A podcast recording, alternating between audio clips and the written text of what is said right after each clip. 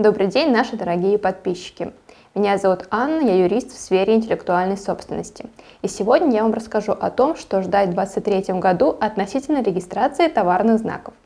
За 2022 год владельцы бизнесов подали более 100 тысяч заявок на регистрацию товарных знаков, и с каждым годом эта цифра будет только расти. Поэтому давайте разберемся, нужен ли именно вам товарный знак и какие новшества нас ждут в 2023 году.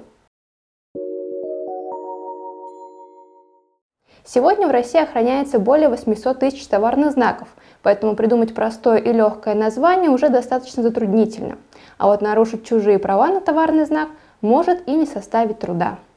Поэтому в 2023 году обойтись без специалиста по неймингу или дизайнера, чтобы придумать яркие, красивые, звучные, но в то же время свободные названия или логотипы, практически невозможно – Товарный знак, или как его часто называют, торговая марка, бренд – это зарегистрированное обозначение в Роспатенте. Самые популярные – это словесные, изобразительные и комбинированные товарные знаки. Заявители регистрируют названия товаров, услуг, магазинов, компаний, имена и фамилии, а также логотипы. В настоящее время стать правообладателем собственного товарного знака может только юридическое лицо или ИП. Однако с 29 июня 2023 года такая возможность появится и у самозанятых.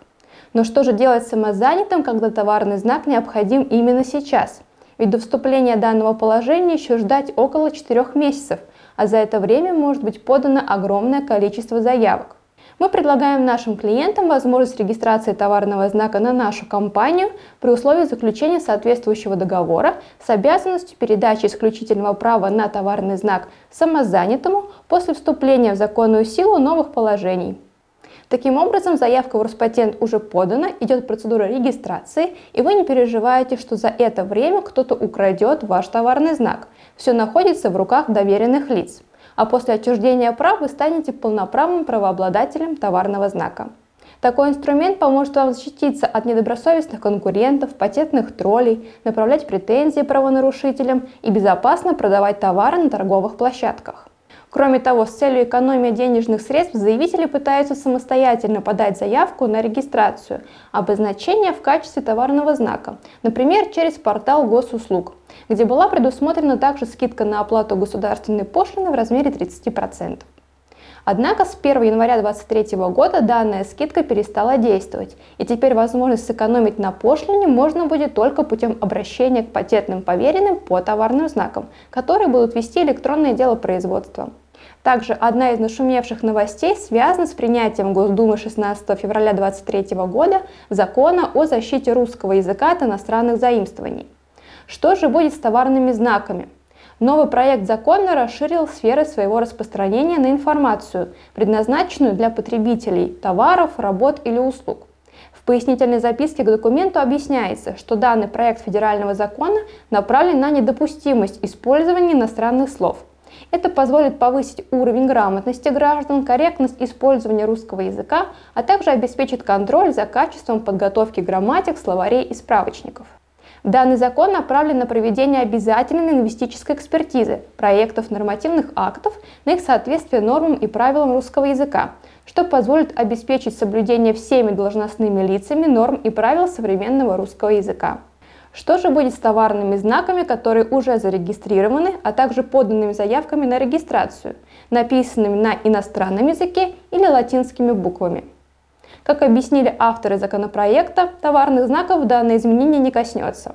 Правообладатели и заявители могут продолжать использование своих товарных знаков на иностранном языке. Старая версия данного закона предполагает, что любое использование иностранного языка осуществляется наряду с государственным языком, а не вместо него. То есть при использовании в предпринимательской деятельности обозначений, выполненных в латинице или на иностранных языках, можно не дублировать их на русский язык, если это название коммерческой организации, внесенные в ЕГРЮ, или если они зарегистрированы как товарные знаки – или подано на регистрацию, или даже планируется к подаче. Новый проект закона это исключение не меняет и не отменяет. Таким образом, лица, желающие использовать название на латинице или иностранном языке, могут не переживать за свои уже зарегистрированные товарные знаки и вправе подавать новые обозначения на регистрацию с использованием иностранных слов. Юристы нашей компании обладают широким опытом в сфере регистрации товарных знаков. Мы поможем найти вам выход даже из самой сложной ситуации и добиться успешной регистрации обозначения. Обязательно обращайтесь к специалистам в данной области, поскольку именно они применят к вашей ситуации индивидуальный подход, позволяющий избежать неблагоприятных последствий. Мы будем рады, если вы оставите комментарии под этим видео, а также подпишитесь на наш канал. У нас много познавательной и интересной информации о защите вашей интеллектуальной собственности. Спасибо за внимание и до новых встреч!